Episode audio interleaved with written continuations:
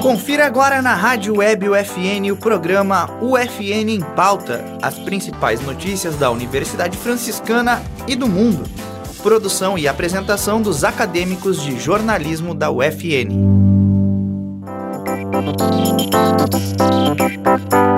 Olá, está começando mais uma edição do UFN em Pauta.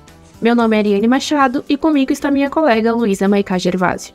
O FN em Pauta é um programa produzido e apresentado pelos acadêmicos de jornalismo da Universidade Franciscana, com a supervisão do professor e jornalista Bebeto Batic, e na central técnica Alan Carrion e Clenilson Oliveira.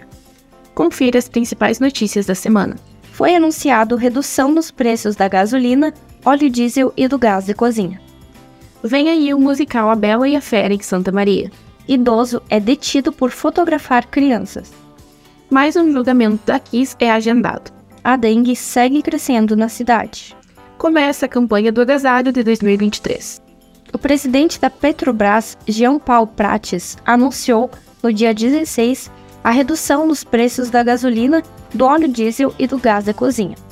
Segundo Jean, as reduções das distribuidoras serão as seguintes: gasolina A, redução de 40 centavos por litro; diesel A, redução de 44 centavos por litro. Gás de cozinha, redução de 8,97 por botijão de 13 quilos. Com essa redução, segundo a Petrobras, o preço do botijão de gás para o consumidor final pode cair abaixo dos 100 reais. As denominações gasolina A e diesel A se referem ao combustível puro antes da mistura com álcool e biodiesel, respectivamente. O musical A Bela e a Fera ocorrerá em Santa Maria neste sábado, dia 27 de maio, no Centro de Convenções da UFSM, às 5 horas da tarde. São mais de 20 integrantes uma carreta de cenários e figurinos. Você pode garantir ingresso no posto central ou acesse o site www.minhaentrada.com.br barra A Bela e a Fera em Santa Maria. Na noite de quarta-feira do dia 17, um idoso de 72 anos foi detido e conduzido à delegacia após fotografar um grupo de crianças e convidá-las para entrar em seu imóvel em um condomínio da região sul de Santa Maria. Ele será investigado pela Polícia Civil por crimes contra crianças. Aos policiais, testemunhas relataram que o suspeito teria atraído um grupo de crianças com idades entre 5 e 8 anos e as teria fotografado com seu celular. O registro policial narra que, após fotografá-las, o suspeito teria convidado elas para entrar em seu apartamento. No entanto, as crianças deram resposta negativa e relataram o ocorrido aos seus responsáveis. Uma das testemunhas acrescentou que o idoso cometia atos obscenos no pátio do condomínio, ação que teria sido flagrada também por outros condôminos. O celular do suspeito foi apreendido e deverá passar por perícia. O caso será investigado pela Delegacia de Proteção à Criança e ao Adolescente de Santa Maria. O Superior Tribunal de Justiça agendou para o dia 13 de junho o julgamento do recurso contrário à decisão que levou à anulação do júri do caso Kiss pelo Judiciário Gaúcho. O chamado recurso especial foi submetido pelo Ministério Público do Rio Grande do Sul no final de fevereiro deste ano. O documento questiona a decisão da primeira Câmara Criminal do Tribunal de Justiça do Rio Grande do Sul que no dia 3 de agosto de 2022 decidiu por anular o júri realizado em dezembro de 2021. Na ocasião, os réus, os sócios da boate, Elisandro Spor e Mauro Hoffman, e também o músico Marcelo de Jesus e o Hold, Luciano Bonilha, foram condenados apenas entre 18 e 22 anos de prisão. Com a anulação, eles passaram a aguardar em liberdade. Se o STJ validar a anulação, os réus seguem em liberdade até um novo júri. Se o entendimento for de que a anulação foi inválida, o TJRS deverá restabelecer a sentença condenatória e determinar a prisão preventiva dos réus. Outra possibilidade é algum dos ministros pedir vistas do processo. E neste caso, o julgamento é suspenso e reagendado. A sessão tem previsão de início às 14 horas no dia 13 de junho e será transmitida pelo canal do STJ no YouTube.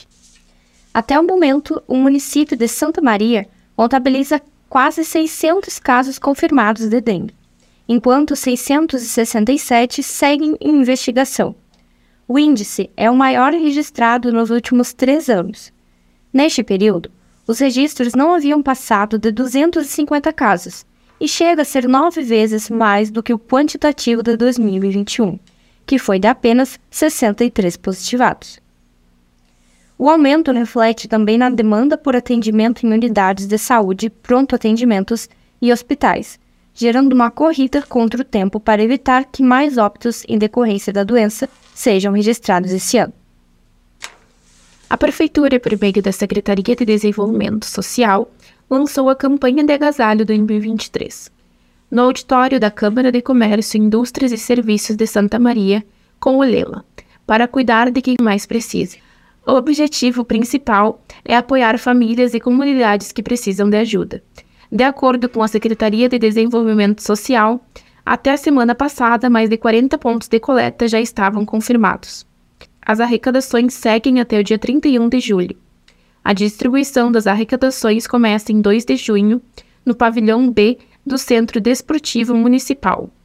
Já quem quiser receber os agasalhos, cobertores e calçados poderá ir ao local nas segundas, quartas e sextas-feiras, das 8 da manhã ao meio-dia.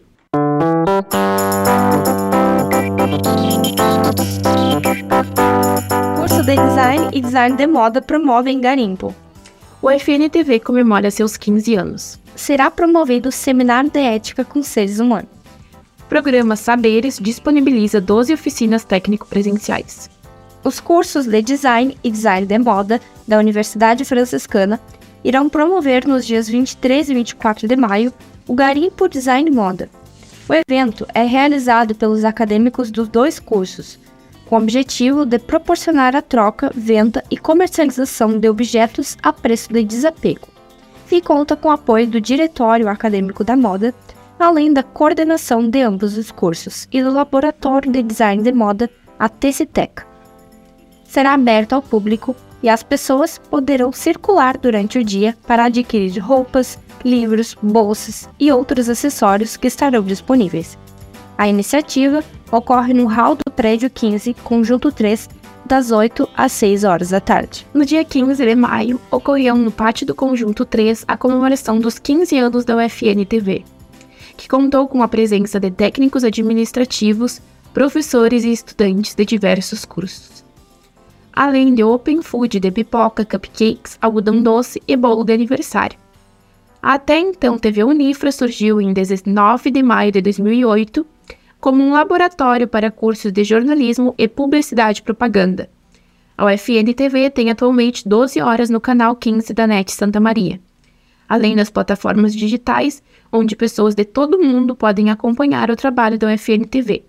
A atual programação conta com Universo Acadêmico na segunda e quinta, Saúde em Foco na segunda, Provocarte na terça, o tema é Direito na quarta, Coma Bem na quinta, Novas Fronteiras na sexta.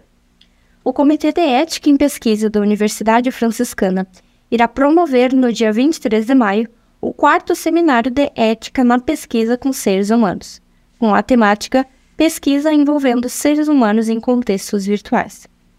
O evento tem como objetivo fomentar a discussão da ética no ambiente da pesquisa virtual e acadêmica.